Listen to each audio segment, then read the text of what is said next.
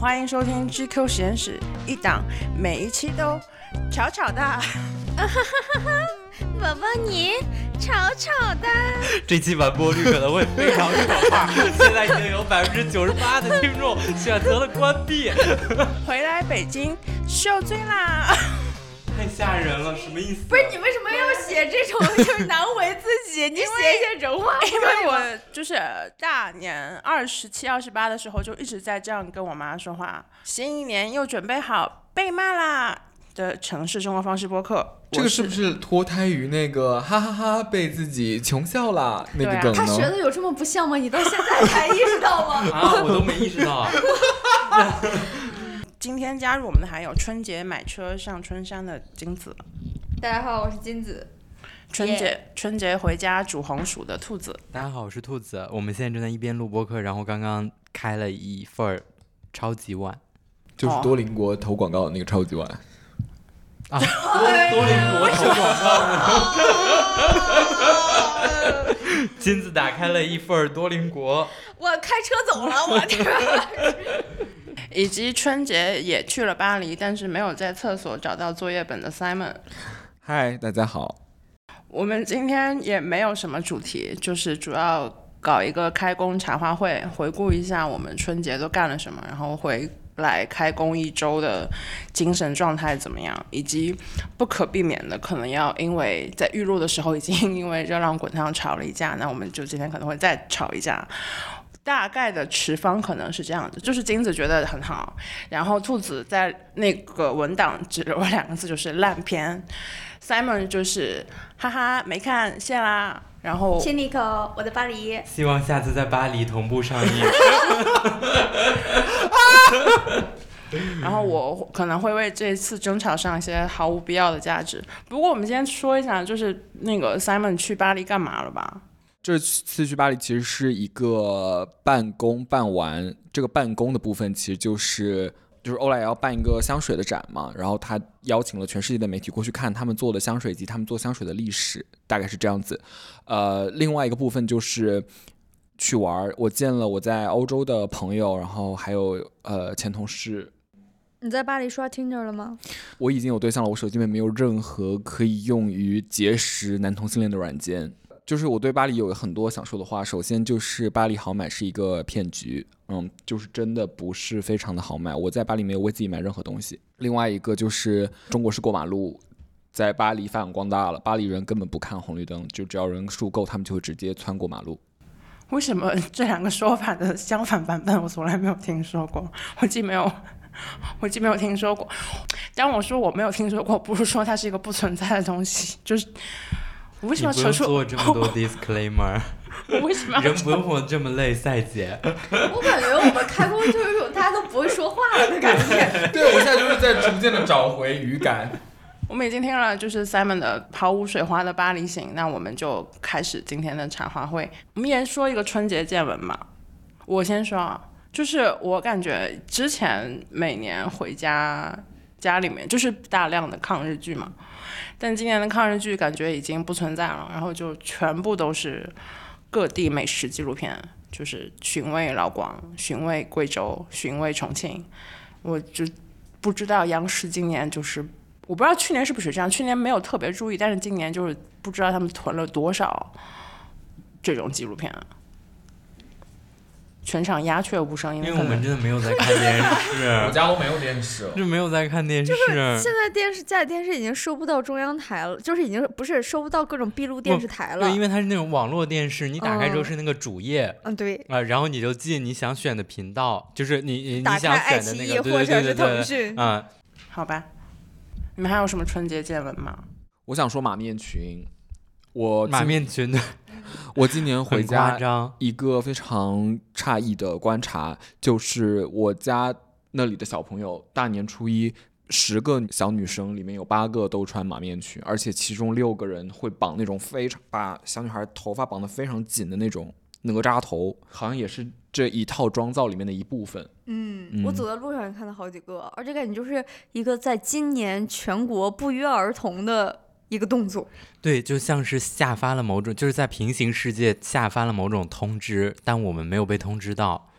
但就是你们讲了之后，我想起来，我唯一出去的一两次，好像也看到很多，但又有一种不太敢说这是一个你的观察，因为就感觉怕你是自己在北京就是两点一线生活这么久，其实这个事情已经发生了很久，然后你回去突然就是哇，原来有这么多马面群啊，就是就因为你无法判断就是这个事情已经存在多久了，但今天是挺多的。不是，因因为那你可能是每天打车回家，对吧？那我每天是坐地铁的，我每天也见到很多人，但地确实是，铁里有马面裙 就有的时候会，啊，对，呃，尤其是一号线，比如说下雪的时候，往故宫方向就会有马面裙，妈呀！我要说了，就是我之前去西安找我朋友，然后然后全国马马面裙集中出现的几个地方就是西安、南京、苏州。然后北京应该也算，就是尤其是在那个呃，反正总而言之就是各种各样有古建筑的地方。对，而且西安穿汉服的人，我不知道是不是真正的汉服啊，我没有研究，但就是不穿现代服饰的人和穿现代服饰的人大概是四比六这样一个状态。现代服是六，那个汉服四，真的很多，而且我都没有往城墙那边走，就是街道上面都有很多人穿着汉服。嗯，就是一种生活方式，穿着汉服买菜，我看到有人，我就想说，哦，嗯，我觉得这个就是归属在新中式这样的一个更大的分类里。就如果出，就是我觉得马马面裙是一个就是爆款单品嘛，但是整个新中式，我觉得今年就是春节穿搭异常的火爆，我不知道为什么。哎呀，说说起来就是将近十年前了，就是那个时候我会穿汉服的时候，和那个时候是完全不一样的，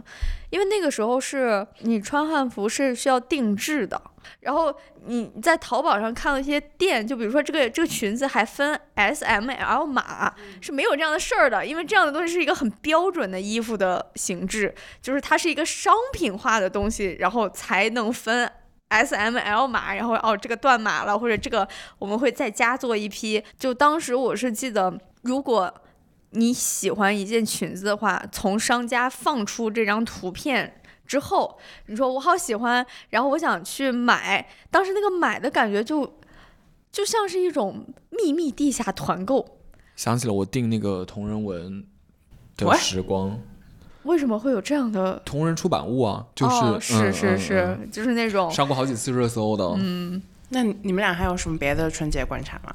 春节见闻不一定是观察，我觉得我的春节见闻就是今年，今年会有一种隐隐约约的时代情绪，和以前有着非常明显的区别，就是好像在县城生活很舒服这件事情。跳题了，这不第三题吗？不过你接着说这不是我的春节见闻吗？我春节还有别的见闻吗？那你说完吧先。我刚刚只是为了就是哦，这是一种幽默这是一种 哦？天哪，你们是第一天录播课吗？太生疏了，太生疏了，一整个已经丢失了这项工作技能。我觉得业尽于勤，荒于嬉。好了，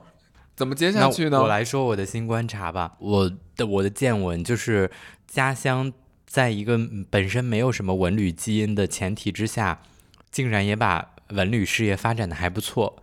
就是他们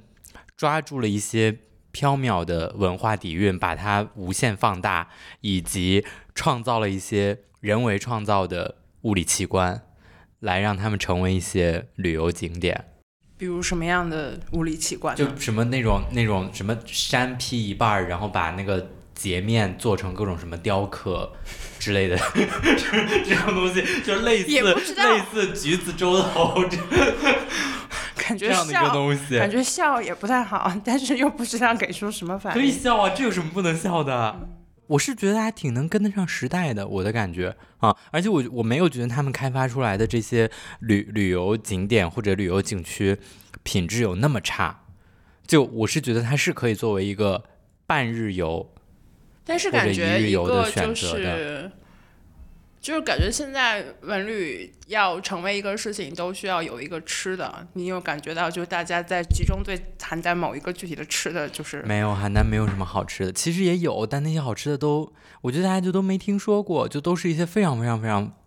本地的一些食品。我我们那儿有三下锅，你们听过这个东西吗？没有，就是它是，就是它三下锅，我也是最近才学到的，但是我也记不清楚。但它三下锅大致它的名字的来源其实是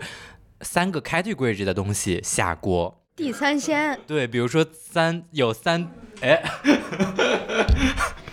我突然就来了，那个，因为我每次就是呃在播客里跟大家聊天的时候，大家都觉得，哎，怎么那个 Rocko 说话的时候，大家的就是整个气场都变了？我没觉得呀，大家每个人就还是非常收放自如，就表达自我非常率真。你们聊到哪里了？聊到邯郸文旅大家乡，美食，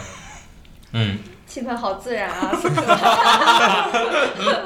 继续 说呀，听说，嗯，就是什么三三比就是比如说三种菜，嗯，然后三种荤的三种肉和三种就是介于菜和肉之间的那些品类，就比如说我不知道鸡蛋它是算为就是它有一种独特的名称，但我忘了那个名称是什么。啊，就是一共九样物品放在锅里乱炖，啊、这算是一道菜？这是一个食物，它也不是菜，我觉得它可能偏主食。就是你想毛血旺也是这样子的逻辑，只是它只是它有了一个就是很容易记的名字。嗯，说到民俗，我感觉福建和广东的那个迎神仙的民俗，我在朋友圈刷到很多人，就是、哦我也在朋友圈刷到非常多，今年好火，还有醒狮，对，就是嗯特地为了还有打铁花，就是特地为了看这个东西来到南方，我只能说是我怠慢了我的那个家乡。但是我刚才就是兔子刚才说这个家乡文旅这个事情，我忽然想到，我不知道你们家那些被人生造出来的景点是不是那个样子。我们那个地方也有，就是人造古镇，有。那个古镇，水镇。对，就是我们家是一个完全跟水没有关系的地方，但是有水镇就是，而且拔地不止一个，而起对，在某个郊区拔地而起一座水镇。资，非常巨大。然啊后过年期间，如果你去的话，就是外面根本一丝停车的地方都没有，然后你走路进去也挤不进去。但是平时这个地方就是没有人，肯定啊，一个嗯人都没有，就是它是一个非常季节性的东西。为啥没有人？他是要收门票吗？不是因为你平时没有去那个地方的理由。但是这个镇，就是这个地方，它里面不是还是会有一些商家之类的吗？对我，我跟你们说，上次我们这儿有一个这样子的水镇嘛，然后它里面就是类似于，其实所有的店铺都是小吃街。然后我知道你们本地人是不会被这个东西坑的。不不是那些小吃，就是全国各地非常普世的小吃，什么啊，对对对，大鱿鱼、大香肠，就这种东西。然后有一次王老师跟我回我们家的时候，我就说我们这儿有一个景点，我带你去。然后去了之后，没有整个镇上一个人也没有，所有的店都没有开门，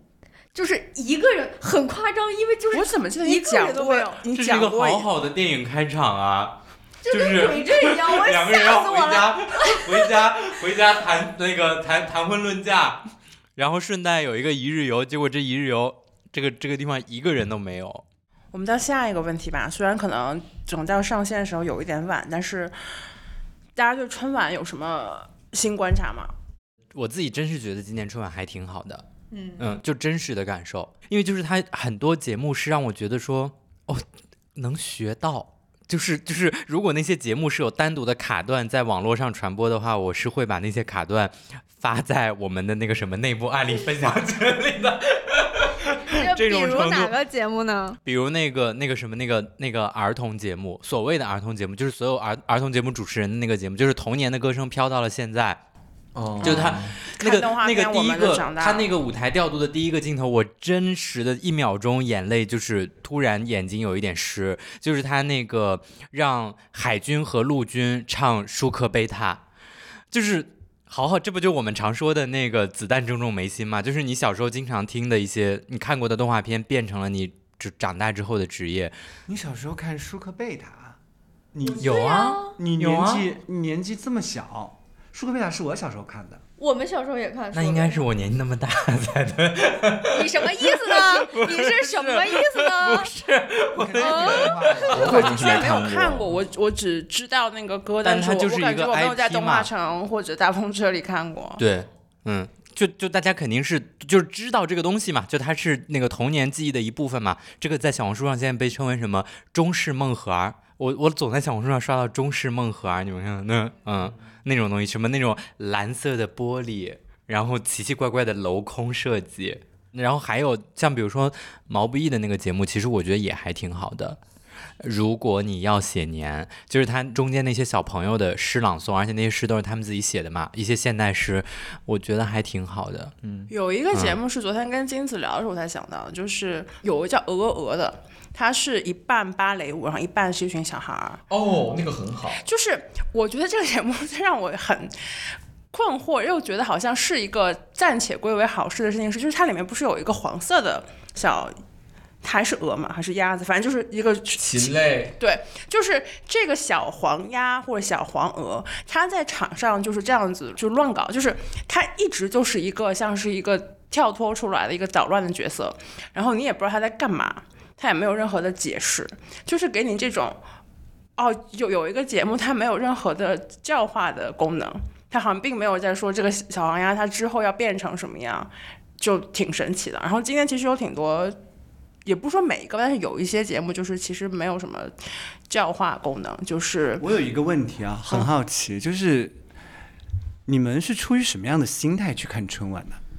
出于和同龄人及朋友有一个持续还是一个谈资素材可聊的？我感觉兔子是出于一种积累工作灵感。那个 Simon，你是为了就是怎么样？我就是为了不要积累聊天素材。嗯，哦，Simon 还是用手机流量看的，你呢？我是为了听败了，什么什么什么什么东西？就是听那首《巴黎圣母院》。他一直强调这个。嗯，但其实其实就是像我和陈一凡，我们两个就这是一个公共事件，就是我们必须要去追上他的梗，然后也是去积累一些素材吧。啊，那只有我是最传统的那个，我的确就是春晚讲的那种，就是这个是一个电视年夜饭，就是我我不知道就年三十晚上除了看这个还要干嘛。但我又想起来一个让我今年春晚让我觉得特别好的地方，就是那个小小小尼出错之后，撒贝宁现挂嘛。就是我不好奇、不意外撒贝宁现挂这件事情对于撒贝宁而言的点，而是就是我我特别想看，我不确定能可能不会有这样的一篇报道，去讲这件事情的背后是怎么样的。就是春晚三分钟，不对，就是春晚三分钟，或者就是就是春晚背后，就是这一件事儿背后，我很好奇这个内容的沟通流程和工作流程，在这个短暂的几分钟里是怎么发生的。就是撒贝宁想现挂，这个他肯定工作能力上肯定能想得到，他是跟谁说的，通过什么方式说的，层层审批了几层，谁拍的板儿，这个文案要具体审核吗？还是说定个大方向，他就上去真挂了，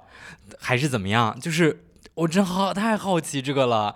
我觉得好了不起啊！就是对于央视而言，嗯，因为我们那嗯。天聊的时候，兔子也说了这件事情，然后我就觉得这好像是我有记忆以来，在一个非常重大的官方举办的节目上，他们承认自己的瑕疵，并且把这个瑕疵作为一个乐子，就是很很快乐就把它过去了。这个也是今年春晚给我的一个感觉，就是我会觉得今年春晚非常明显的变年轻了。尤其是那个语言类的节目，我不是说它好看啊，它当然不好看，就是也不好笑，但是有一个感觉，我不知道你们有没有同感，就是在以往的语言类节目里面，一定会有一到两个有吃屎感的地方。要不然是催婚，要不然是一些莫名其妙的，你就就是让年轻人觉得被跌了一下，或者是被被讽刺了一下，被被恶心了一下的地方。但是今年的语言类节目虽然不大好笑，但是我好像没有，至少是没有看到大范围的讨论，或者说有很多人吐槽这样子的地方，也有可能是我自己没有仔细看。而且就是我刚才说那个巴黎圣母院的选段，它那个选段其实作为一个中法建交六十周年这么一个非常在我们印象中很庄严的场合，它其实不是那么合适的，因为它那个选段叫 Bell》，Bell 就是美人的意思，它那个词儿其实是几个男人唱他们心中对埃斯梅拉达的那种垂涎。其实说白了就是想睡他，说白了就是想得到他，就是几个男人分别开麦，轮番开麦说啊，她好美，我要是能够和她共度良宵，要是能够和她认识一下就好了。其实当时那个这个出来之后，就有很多音乐剧的爱好者说，那为什么不选巴黎圣母院的开场，就是大教堂的那一段？那段就非常恢宏，然后有有那种史诗感，为什么没选这段，而是选了一个旋律更好听，然后可能更平易近人的这一段？然后和刚才赛赛说的那种。呃，小鸭子的那个故事其实是一样的，你就会惊讶，说好像今年确实没有那么强烈的说教的感觉。我想知道，就是你们聊过你们父母这辈对这届春晚的感受吗？没有看，我觉得他们没有看。只有 只有我，只有我妈看了。那你妈的感受怎么样？有听我妈一直都是看歌舞的啊，就是嗯，她会觉得那个锦鲤的舞蹈很美，然后在零点过后有一个杂技，她觉得很厉害。就是我妈一直都是对，当你们的反馈都觉得还不错的时候，我特别 好奇那一代所谓的一些呃中老年群体，他们对这一届，因为我个人也没看，所以如果你们对我意识到，好像我我觉得我爸妈可能会有一点点看不懂，或者说他们没有觉得有我们这么好看，但他们也没觉得难看。你讲到这我个时候爸妈，持续的在问我这些人都是谁。呃，我爸也是，嗯，哎，不是，在我这边就是恰好相反，就是我跟金子是一样，嗯。就是我们的父母辈就是比我们认比我认得熟，就是因为他们可能，因为他们天天在家守着那个电视就看剧，就是有一些可能年轻的男明星，我有点脸盲了，我妈就能一下认出来这这是谁。这我甚至最近想做一个选题，就是追古偶的父母们，因为我真实的我这个春节假期，我有好几个朋友圈里的朋友表示。回家发现父母如数家珍，近三年内于所有古偶，但就很想采访这些五十到六十岁的呃爸叔叔阿姨们，你对 云之羽的评价，你对莲花楼的评价，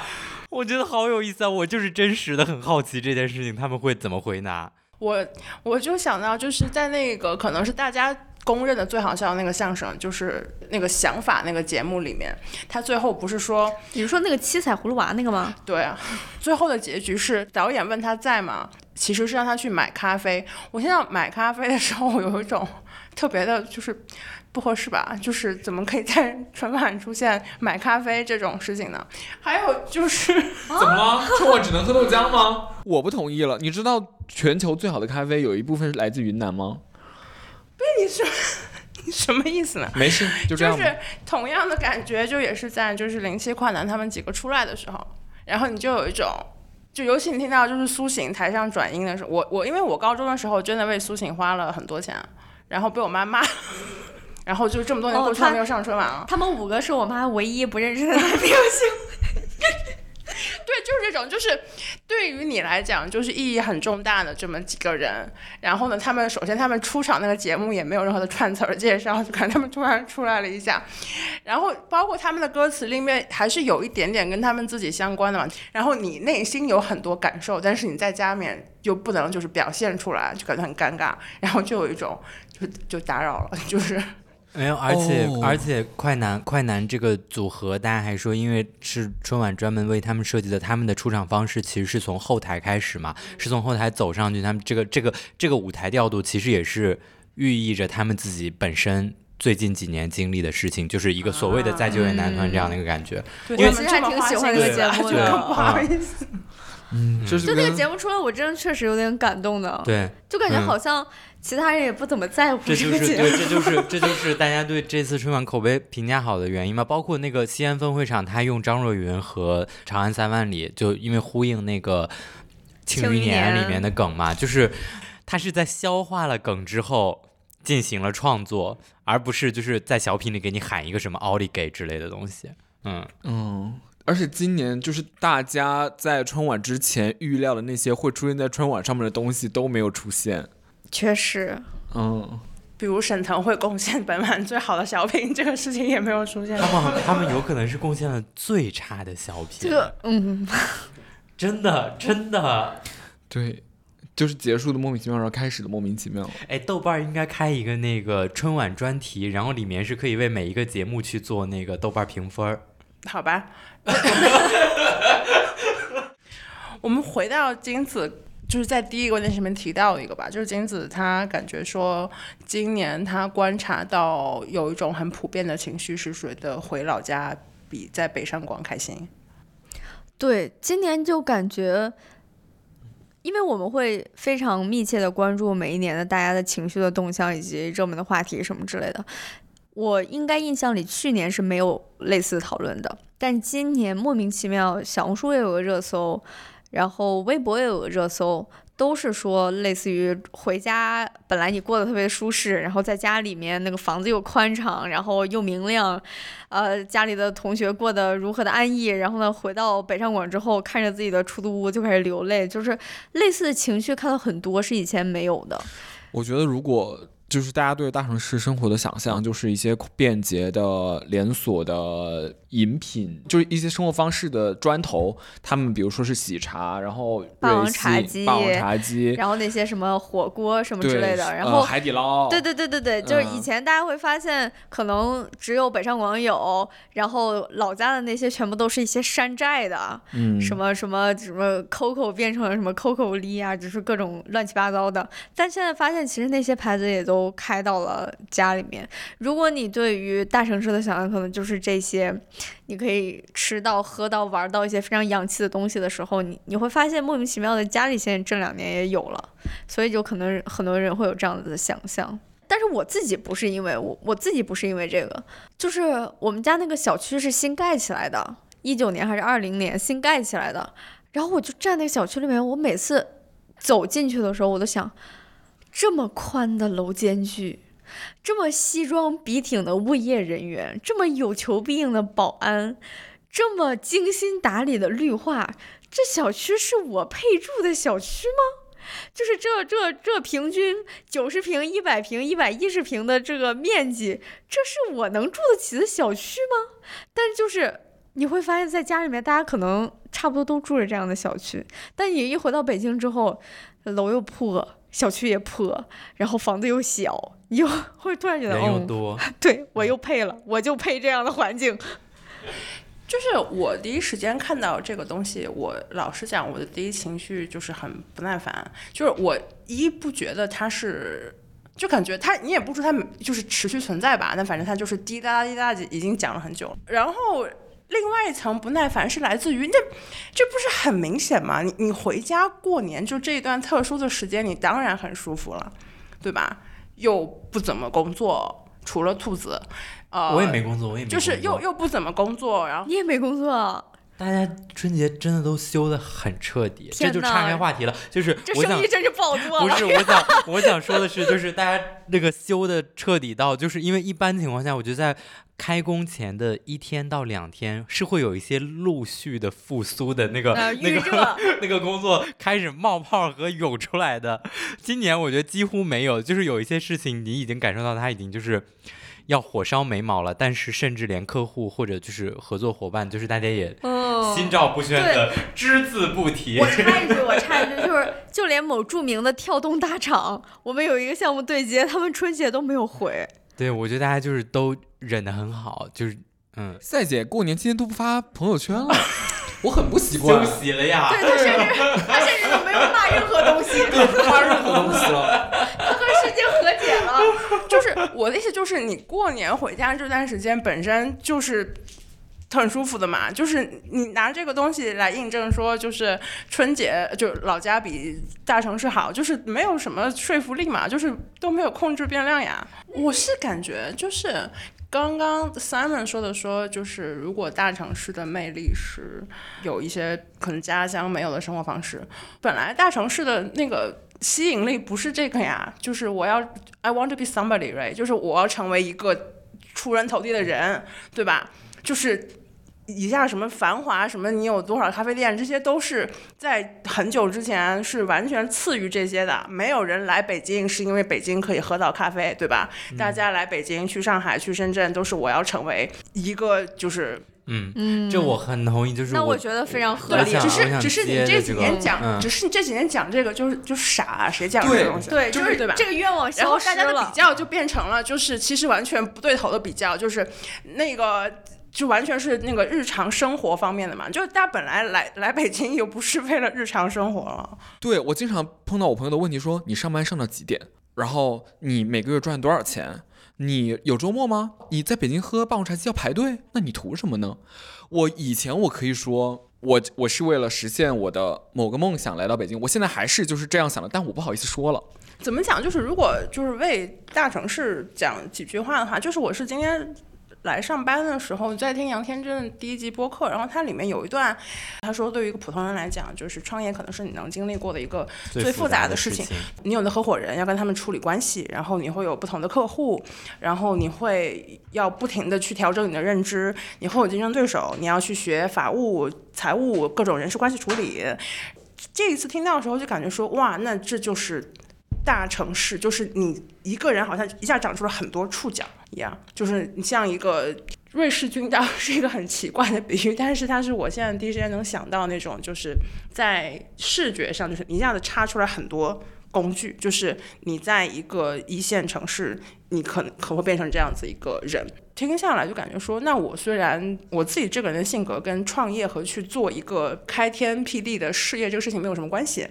但是我其实是希望保留这些奇怪的触角的。我要补充一个跟金子的感受不太一样的点，就是我今年回家之后。我回家大概半天之后，我就是没有一秒钟不为回来做准备，就是回到北京做准备。我就是心里那个欲望非常非常强烈。我刚才在脑子里面过了一下，第一是我算是二十五或者二十六岁了，然后我回家半个小时之内，我来到一个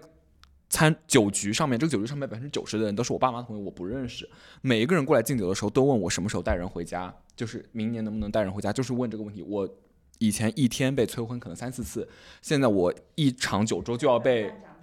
对，不不是，就是他们甚至不认识我，他们只知道我是叉叉的儿子，但他们就说哦你多少岁了，然后就马上很顺的问明年能不能带人回来。就是我半个小时内被催婚的频率，是我去年一天能被催婚的频率。但这种我都不定义之为催婚，这人家就是跟你打个招呼。我我刚好接着他这个话题说一下，因为就这个话题，我我今年有一个相对而言跟以往不太一样的一个感受，就是当我做了一个非常。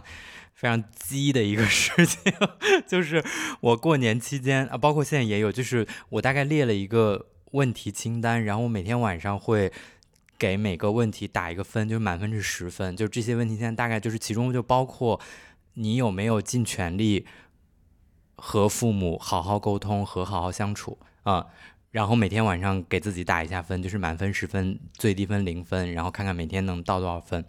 我想听你那个项都有什么？有学英语，然后健身，那个健康饮食，早睡早起，大概就是这些维度啊。就是你每天要测一遍。对。你今天的完成度。完成度，尽力度。不是完成度，尽力度，尽力度，就是你就主观的感受。然后说回父母的这个事情，就我的感受是，我觉得在这个过程当中，你其实逐渐的会理解爸爸妈妈，就在于说，就是他们没有恶意。我我我觉得归根结底就是他们没有恶意。那如果你自己都不能消化这件事情，你为什么指望他们会有一个思想境界是他不催婚？就是他每天面对的情况是，他的同龄人的孩子们。都结婚了，然后他的同龄人见到他在你不在的三百六十五天里，每天见到打招呼都是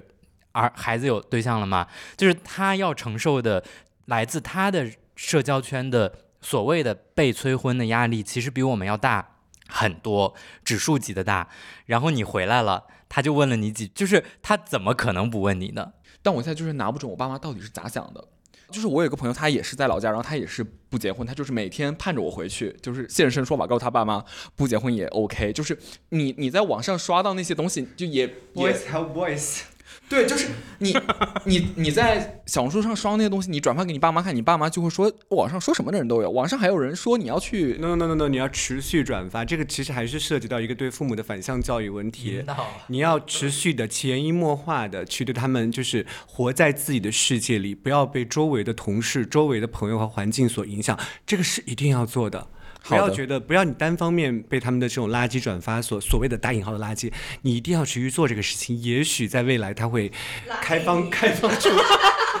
开开出一朵意料之外的花。真的，你不要，大家年轻人不要忽视这个工作。既然你想去去去，呃，让你自己未来活得坦坦荡舒服一点，那你一不要往心里去，二反向教育父母，因为他们没有人对他们进行教育，一次两次不行，持续呗。嗯，这个东西不要不要。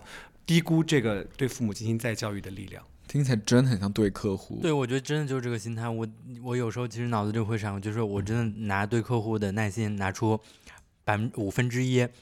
对爸妈足足足足足足够了。那我们进入到下一个，没有什么大家说的可能都没有什么道理的争吵吧。在此时此刻，对于《热辣滚烫》，大家还有什么想要说的吗？就他我退出，我没看过，我支持我今天教练已经中国电影。连续两天跟我讨论这个话题，关于那个贾 贾玲硬拉一百二十斤的不合理性。那展开讲讲呢？就是它哪里不合理呢？我我讲不了很技术的层面，但它大概就是就是它硬拉一百二十斤，相当于是它硬拉了一个跟它体重几乎一样的数字。大家不能说绝对不可能，但就是一个难度非常非常非常非常之巨大，嗯的事情。金子今天已经没有维护热辣滚烫的热情了，是吗？昨天在预录的时候，整个大吵架，整个屋里掀翻。不是我真的我。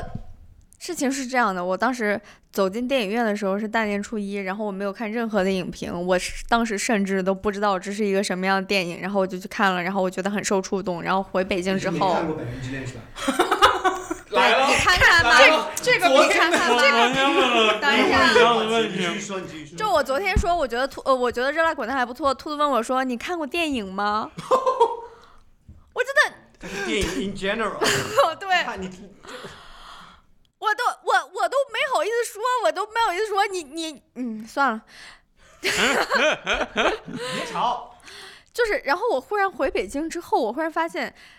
喜欢热辣滚烫这件事情已经成为了一个品味的耻辱柱。不是谁让你感觉到喜欢热辣滚烫很耻辱啊？对啊，你你们俩呀？不是，看哦，你是没看过《百元之恋》吗？你不要你是把我没看过你又在污名不要把我扯下水，我既没有 我没说说过，你，我没说你。不要污名化我们。就是我想表达的是，就是就是，我觉得它很难用，就是粗暴的，比如说，如果我如果我说我觉得《热辣滚烫》不好看，或者我觉得《热辣滚烫》是个烂片儿，我觉得是会给大家造成一种对于我的情绪的错误的误解。我想表达的是跟任何品味、电影技法、审美的高级与低级，这一切就是可被拆解的任何评论都无关。它是一个就是作为一个生物体的主观的感受，就是这个东西吸引不吸引我。我只觉得这个故事没有那么吸引我。你今天忽然变得好礼貌呀！我就是我昨天就是这个意思，就是这个意思，就是就我是觉得，热辣滚烫给我的一种感觉是，它确实提供了一些我在有限的国产电影的观影体验里面没有看过的东西。对，反正我也没看过电影嘛。总之，没事儿没事儿，一会儿后面我们好像会有一个那个什么电影推荐环节，你可以码住，完蛋，我觉得我会被，我们真的会被骂晕。我对的，我没我没看过电影嘛，但是就是我确实是觉得。我我在看这个电影的时候，我就会觉得，哦，这是一个女人拍的片子和女人写的编剧。就算之前那个《爱情神话》那么出名，我都没有这么明确的感受。就我就说几个细节，就是一个是他和那个浩坤在前面走的时候，然后，他因为他觉得自己就是很自卑嘛，然后他觉得浩坤是一个打拳的帅哥，然后他就给他那个同事发短信说：“你看我和他正在公园里面约会。”然后他就走到后面，然后拍了一下那个影子，然后我就觉得这个细节特别特别的真实。还有两个就是特别打动我的是，他和他妹妹乐丹。吵完架，就是他俩在家大吵架，然后把桌子一掀，然后后面有一个后日谈，就是他们又把那个掀翻的桌子回来收拾干净，然后赌着气，他们两个谁也不说话，但是把那个桌子给收拾干净。然后还有就是他妈叫他来起床，床头放着几个喝了半听的可乐，然后他妈就说了一句说：“你这可乐怎么就是半瓶半瓶的喝？”然后他就把这个可乐拿走做可乐鸡翅，结果发现那个。可乐鸡翅一倒进锅的时候，发现那个可乐里面塞了烟头。我当时我真的觉得这种情节是一个没有做过家务，或者说没有被家务这种事情困扰过的，没有在这种家庭琐事里面思考过的人，他他绝对是绝对是写不出来的。我昨天说的呢，就是我说就是这种状况，就是我们这些精神白族太熟悉了，就是经典的文化战争模式。比如说那个迪士尼，他出了一个片子，然后里面可能选了一个少数族裔的主演，然后这个片子拍出来呢也就那样，就一般般。这个时候保守派出来说，哇，你们又搞政治正确，巴拉巴拉就开始通一通骂。然后这个时候就是左派没有办法，他就得出来，就是得维护这个片子。然后在这个就是持续滚雪球的这个骂战之中呢，就是夸的那一边跟骂的那一边都越来越偏离，就是这个片子本身就开始不断的在里面找点，就挺奇怪又挺能理解的嘛。就是刚刚金子说，他觉得所有人都你你感受到的是一种好像是为什么大家都在。攻击这个电影，但其实 我觉得退一步看的话，其实我们都能看到，包括金子肯定也能看到，就是其实支持跟反对这个片子的，我觉得人现在差不多就对半开，好 好像就是是是我一个人来去面对一大批的攻击，其实就也没有，就是两边 实力都挺强大的。嗯，而且我比较讨厌的是那种姿态吧，会把讨厌一个。在大众层面上比较受欢迎的东西，当做自己品味的一种时尚单品，然后就轻易的下定义说，啊，这东西它能叫电影吗？就是谁去定义呢？哦，只有你茨威格写的小说叫小说，然后晋江的小说就通通不叫小说。这其实还是又你们又回到了一个审美有高低这个话题上来了，怎么？我想说，金金刚刚说的恰恰相反了。我觉得很多说《热辣滚烫》不好看的人，他恰恰不是在标榜他有审美，他其实是一个，就是如果审美一定有高低的话，他其实是一个站在审美做低的情况下。就是其实你你拿刚才拿茨威格和晋江做比较，我们现在的点就在于说。茨威格他就是很多人说他的意义或者说他的高级，但是他没有吸引到我。晋江的那个东西就是他吸引我，他不是从任何意义层面或者什么女性主义，别说这些，就是他不是任何符号学层面的东西，他就是单纯的有没有吸引到你。那你是如果单纯的说这个电影它是不是吸引我？我觉得那这就太主观了，对吧？那我每个人都有一百个关于这个的评判标准。如果岔开刚刚所说的所有，我今天早上就感觉就是贾玲这个片子，它给我一种他干的这个事情，就是给所有人竖了一个中指，但是又不竖中指的一个方式。我以前看他在。春晚或者其他综艺里面那种，就是以自己的身体外形开玩笑的这种表现时候，我没有一次是舒服的。就这里面当然有很大一部分是我自己作为一个胖女孩的代入，我就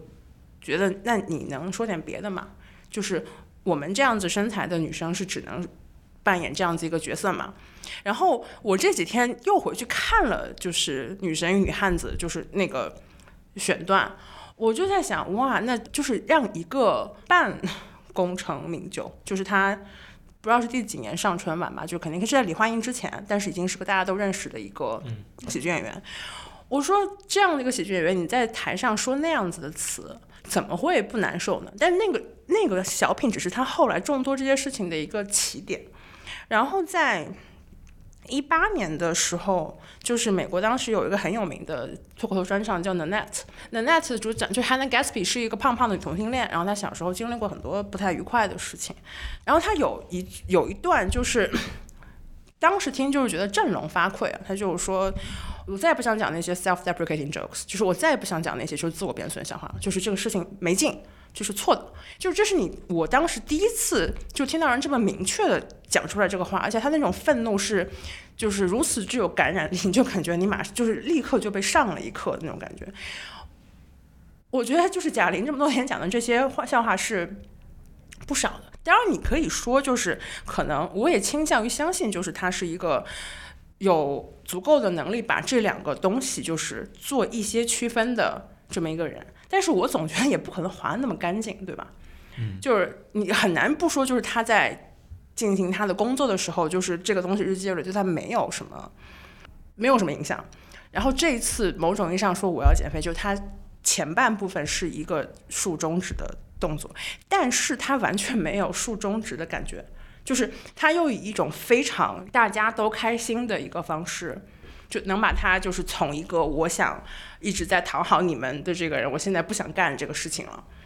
我我其实不是很想说了不起，我就觉得这事情就是挺，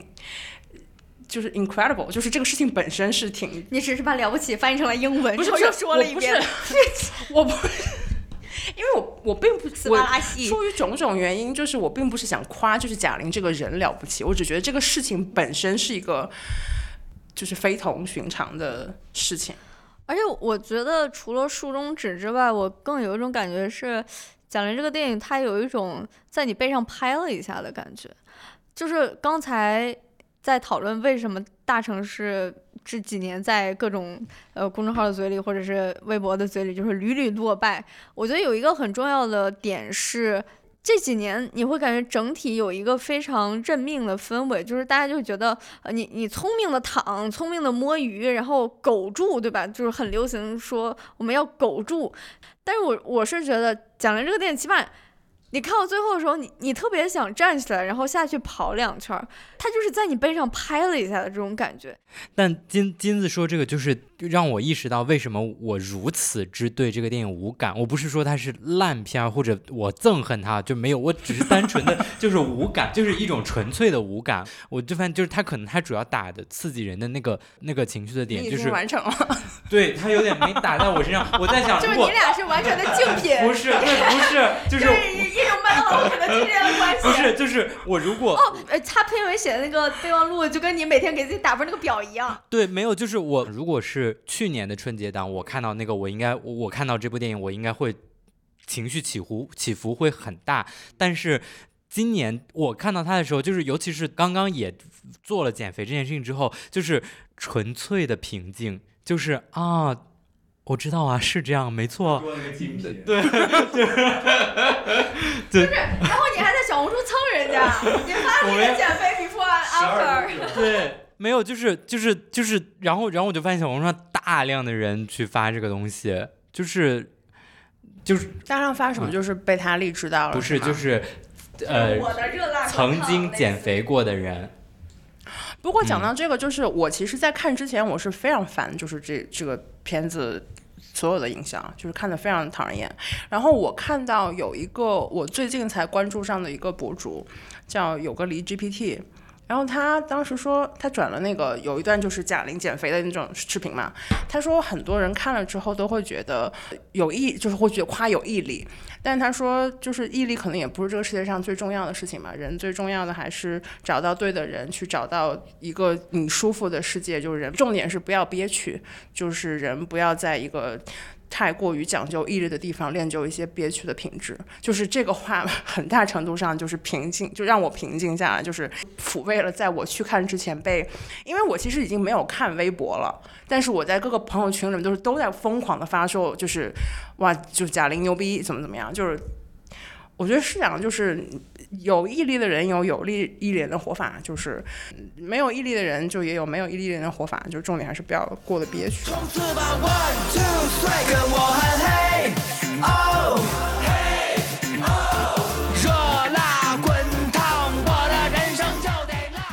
一个话题，春节和家人都干了点啥？金子先说吧，把多邻国这个软件介绍给自己的爸妈。真的，真的就是你介绍给你妈了，我介绍给我妈了，然后她每天就会学一点点英语。然后我们有我们有另外一个同事，他也，你跟你妈在家用英语对话吗？呃，等她再学一段时间吧，我会的。你当时是什么？就是就是动不是动机，就是什么让你想到了这个事情呢？呃，其实是之前，其实是之前和多邻国的一个朋友聊天。就他在多邻国工作，他就说他们很多内部的员工会把这个介绍给自己的家长，然后他们有次做自己的用户调研，他们发现很多的用户都是这个父母那个年龄层的。我确实在那个排行榜上看到什么产后催乳张姐这样子的名字，就挺神奇的。所以就是你觉得他妈妈会喜欢这个东西，所以推荐给他。对，我是觉得他现在已经濒临退休，所以每天在家里有。大量的时间是没事儿做的，其实能够，就是有一点点获得感的事情，其实也能让他有点。这个特别好，因为我觉得这个是老年人在教育的问题，因为也能够就是分散一笔一部分，不，别别再教育了，多邻国 城他不要再教育这个，现在就是个电子游戏。分散他们的注意力，让他们不要来催婚啊，或者他们有自己的事儿干。因为一般的我知道一些呃中小城市的老年大学，其实质量非常一般。而且就是类似于让他们也没有兴趣，因为老师可能也未必是那么好的师资嘛。那其实呃，我妈我妈最近也在家里上了一个高级厨艺课程，然后这次就是春节期间来北京跟我一起过年的时候，厨艺大涨，她相当有成就我。真的觉得多邻国就是和高级厨艺课程完全不是一回事，它 就是一个，是本质上是一回事啊，就是一个不是，让他去再学习。当然可能有一部分是因为我是我的朋友里面唯一一个，就是我学了两周，我再也不想学了。就是我点开了一个意大你不，喜欢我们鸟老师？我点开了不允，许。我点开了一个。我在用日多邻国学韩语，当然，这里面有有一些可能比较具体的原因，就是我的那个怎么讲，就是那个词儿叫什么？不是不是，语言天赋太好了，无法就是容忍的进度。在在学意大利语之上，我的急功近利有很大一部分是来自，因为我是学葡萄牙语的嘛，就是它会有很多那种就是。你看得懂，但是你不会拼的那种近似的词，然后你就很想快点学，但是你又快不了，然后又会出现一些就是可能在你没有办法进入中阶或者高级的赛道。对，就是就是非常烦，然后就再也不想用了。然后另外还有一个朋友，他是把西班牙语都刷完了，就他不知道在几个月内把西班牙语刷完了，他觉得自己啥也没学会，就是确实确实，它就是一个电子游戏，他根本就不是一个，就是 which is fine，就是就是你给任何人推荐一个就是好玩的电子游戏，同时它又不是一个完全呃让你的大脑陷入枯萎状态的一个东西，就是它当然没没有任何的坏处，但是说它就它承载不了什么老年人在教育没有没有了，就是吸引他的一个机，分散他的精力嘛。相对来说是这样，我觉得倒是一个很好的选择。我一回去也给我妈推荐多邻国。Simon 和爸妈有什么就是愉快的活动吗？愉快的活动就是在回老家的路上一起吐槽亲戚，听他们吐槽亲戚和八卦。就是我出家的表姐换了一个寺庙，最终没有还俗，而是换了一个寺庙。我今年也很强烈的感受，就是每个家族都有太多这样的烂事儿、破事儿，以至于就是。在我心里，就是又有一个就是潜在的可能未来可以写的剧，就是我觉得如果如果有一个短剧，可能就可以拍，就是过年七天，可能就是七集一个单元剧，然后去拍一个巨大可能几十人的这样的一个家族里各个边边角角发生的破事儿，宫斗吗？不是宫斗就是破事儿。就是就是我爱我家二零二四年版，对，但但我觉得，我觉得我我觉得它是那种狗血型，真的很狗血。就是狗血到晋江文学出现你都觉得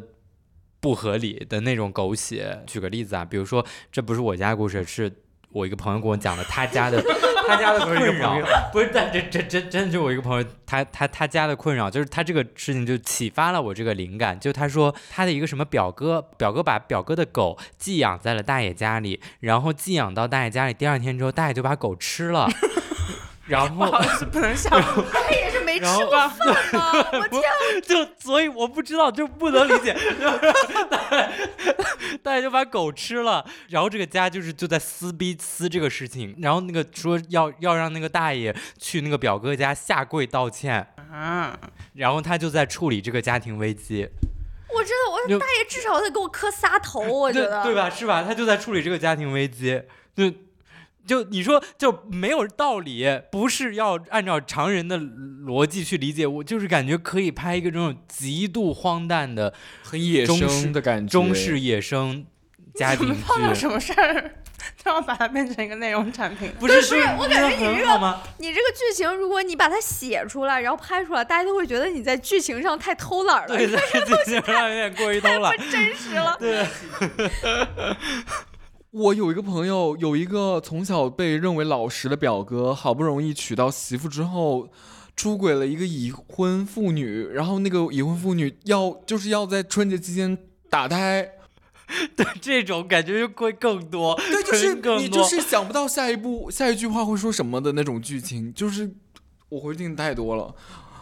嗯这就是成年人的世界，就是这些事情啊，所以把你们当成年人才跟你们沟通这些，聊这些事情啊。真的震撼，我说实话，而且有的时候我会故意的问他们这些事情，我感觉他们讲起来也挺开心的，对 他们讲讲很久。对，就是我，对啊，你现在就是好像我之前说过吧，就是跟直系亲属跟爸妈最好的沟通方式就是八卦亲戚，就是让他们说亲戚坏话，就是说多了，他们就会慢慢把你当就是另一个层面的自己人。刚刚那个兔子说，就是下面有电影推荐环节，就其实因为是我为了这个东西准备的一个片单，但他有可能讲出来就是非常无聊，要不然金子先讲一讲。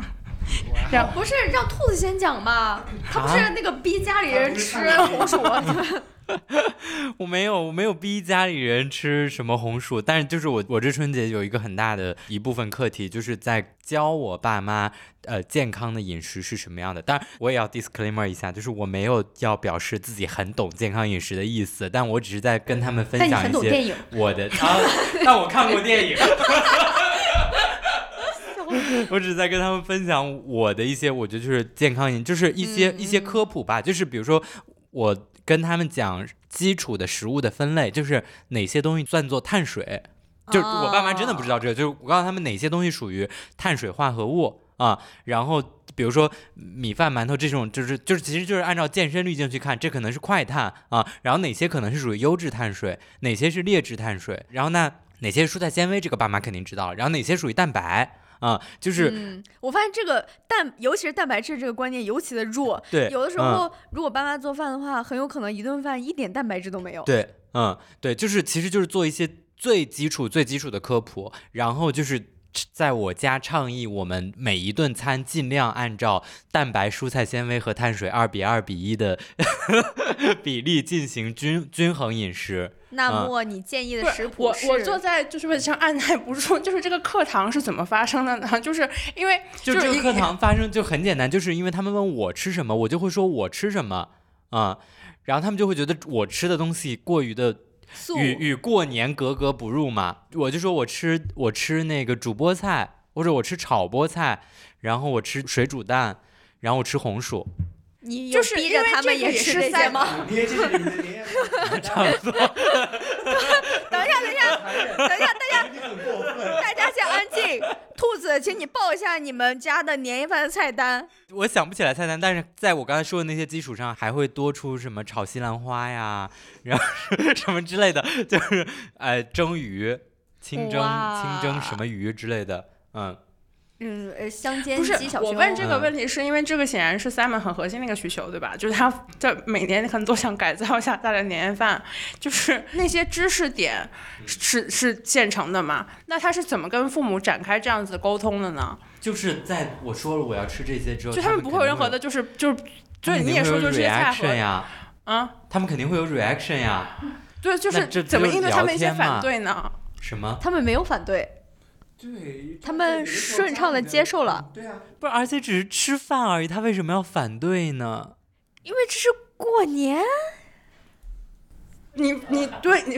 对着 Simon 讲，因为我家里没有这样的问题，是因为我我继父有糖尿病，所以他本身就是平时吃的就很注意这些东西。啊，但是这个问题显然是 Simon 一个悬而未决的问题。今年我家也好了一些，就是因为我爸的也身体出了出过一次问题嘛，然后所以就是他们也知道了健康饮食，我就是他们就是我妈第一次知道我说是对的，像大健康领域真确实是蓬勃待发的一个市场。勃为什么传到了这个？不是，是因为大家确确实大家会对嗯。健康问题有更更明显的意识，你从这些非常小的细节就能感知到这个市场潜力巨大，是这样的真的。是哦，嗯，今天更更看今天今关天并没有注自己的今天并没有。Wellness 呃推，荐偏单吧，我也很好奇你们推荐什么样的电影。我回家先是跟我妈重新看了一遍《熊家餐馆》，就是如果大家还没有看的话，那它真的就是就 What a wonderful show this is，就是真的就是一个就很很精巧的某一种小小的艺术品。然后看了《花月杀手》，我觉得这个东西就是蛮闷的。我就感觉你一上来就已经告诉我谜底，然后跟看这个片子就跟看那个《受过愤怒的海》有一样的感觉，就是就是能不能不要杀人了，就是别别杀了，收手吧。收手 就是真的要杀这么多人吗？就是当然他跟受过分子海那种非常激烈的还是不太一样，但是你看这过程中还是有一种就是就是你你非干这个事情不可嘛。但是后来我当天实在是看这个跟我妈看这个，我觉得实在太无聊了，然后就把《电锯惊魂十》翻出来，就是一对比，你真的是感觉哇，那就是《还原杀手》，它就纯粹的那种视觉上的是是很不一样。然后看了。黑莓就是黑莓是一个就是商战电影嘛，就去年有三个商业电影，就是 Air、Dump Money 和和黑莓。黑莓这个片子呢，我后来理解到，就是它跟它实际的故事还是就大大简化了。但总的来讲还是很好看的，就是还还有一个商战电影被豆瓣也是归为什么冷门佳片，呃俄罗斯方块，嗯，我上周刚看的，我那个蛮好看的，我对我觉得得还行，嗯，然后我妈看下来之后，她最喜欢的是《枯叶》和《机器人之梦》。我觉得就是《枯叶》，我之前没有意识到，因为我也就 again 就不是影迷嘛。你说我对于导演有多熟，我真的也没有。但是《枯叶》这个片子。我妈第一时间就能感觉到她的就是她的考究。我妈说：“哇，你看这个片子里面，就是每一个画面里面都有红、蓝、绿三个颜色，就是她在任何的一个普通场景里面都有这这几个元素，就是她一下子能感受到的那种就是画面的 讲究。再加上它又是一个那种很多是 one liner 嘛，就是就是那种一句话的台词，就是很好笑。机器人之梦。”我后来也推荐给了大家，好像兔子也看了。我第二天就看完了，然后我跟三姐说太好看了，我太喜欢了，就它完完全全就是我会喜欢的那一类电影，就是很主观的感受，就就就好好呀，就是它特别特别淡，因为也没什么台台词，因为它都主角都是小动物和机器人嘛，也没有台词，只有一些声效，但他就用画面去跟你讲了一个。分分合合，就都这是一个更加开朗版本的，每个人只能陪你走一段路的故事。对对。我们到最后一个问题啊，就是其实就是开工第一周有什么感觉？还还爱上班吗？不是，本来你写这个问题的时候没有老板在这里的计划，老板在这有话怎么说呀？我先走了，拜拜拜拜。今年上班有什么不一样的感觉吗？上班好玩吗？还？还爱上班吗？我觉得我确实需要这份工作。嗯，虽然就是一上来就是一些难题，但我就是需要这份工作。而且我的实习生走了，我现在就是一个，我现在就是一个孤军奋战的一个状态。然后，嗯，就是还挺累的，但是我确实需要这份工作。感觉我的生活 家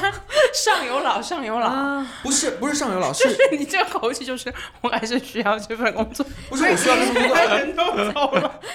我本来有一段想拍 Rocco 马屁，但他已经走了。但我已经跟他说过了，就是 Rocco 换了个头像，就他原来头像是那个很凶的塞尚老婆，就是那个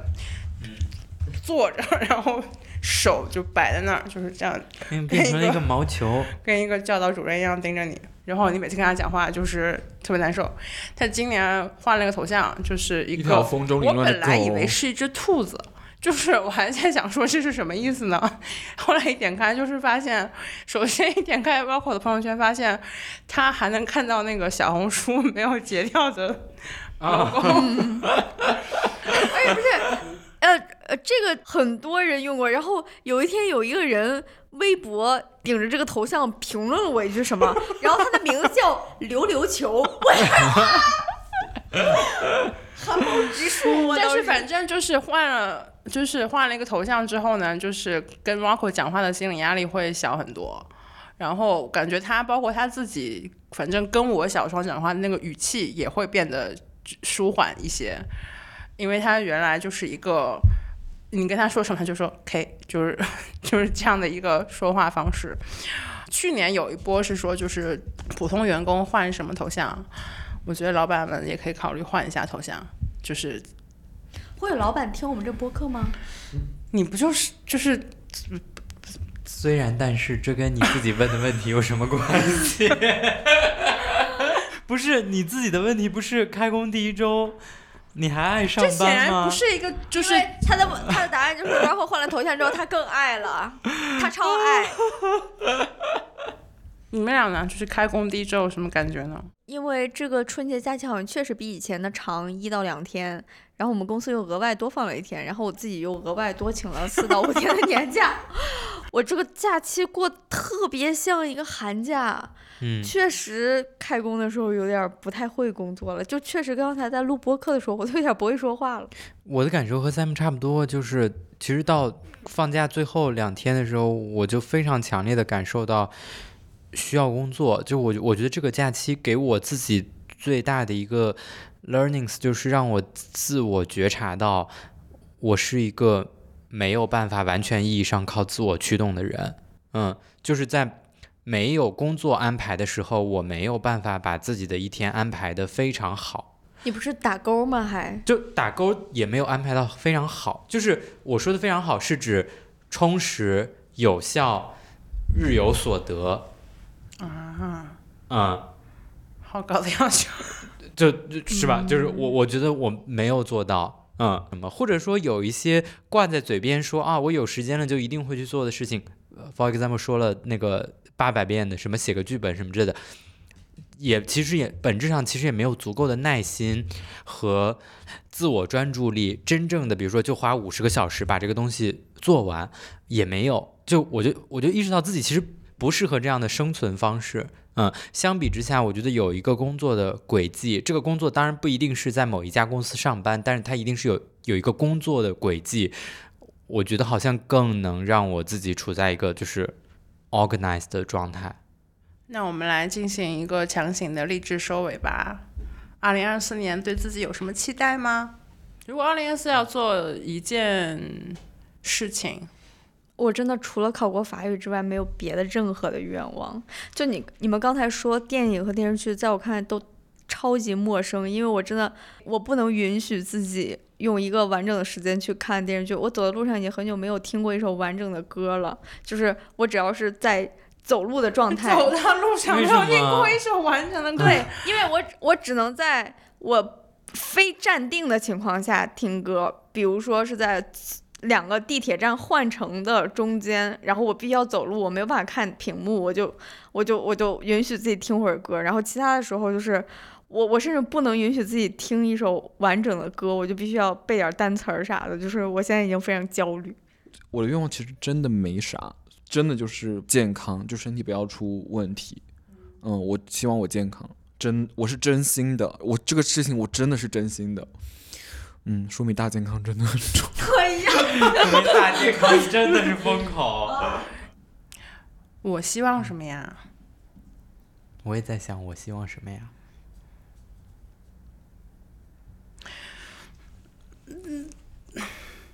我觉得这播客可以就这样先结束，就是就这样就这样结束。沉默就是把刚才那一段长长的沉默，就是 本期节目由兔子、金子、Simon 跟赛赛主持，秋秋和赛赛制作，片头及片尾曲由仲青制作。欢迎大家在喜马拉雅、网易云音乐、小宇宙、苹果播客等泛用型播客客户端订阅我们的播客，也欢迎在小红书和抖音关注我们的同名账号 GQ 实验室。我们下期再见，拜拜拜拜拜拜拜拜拜拜拜。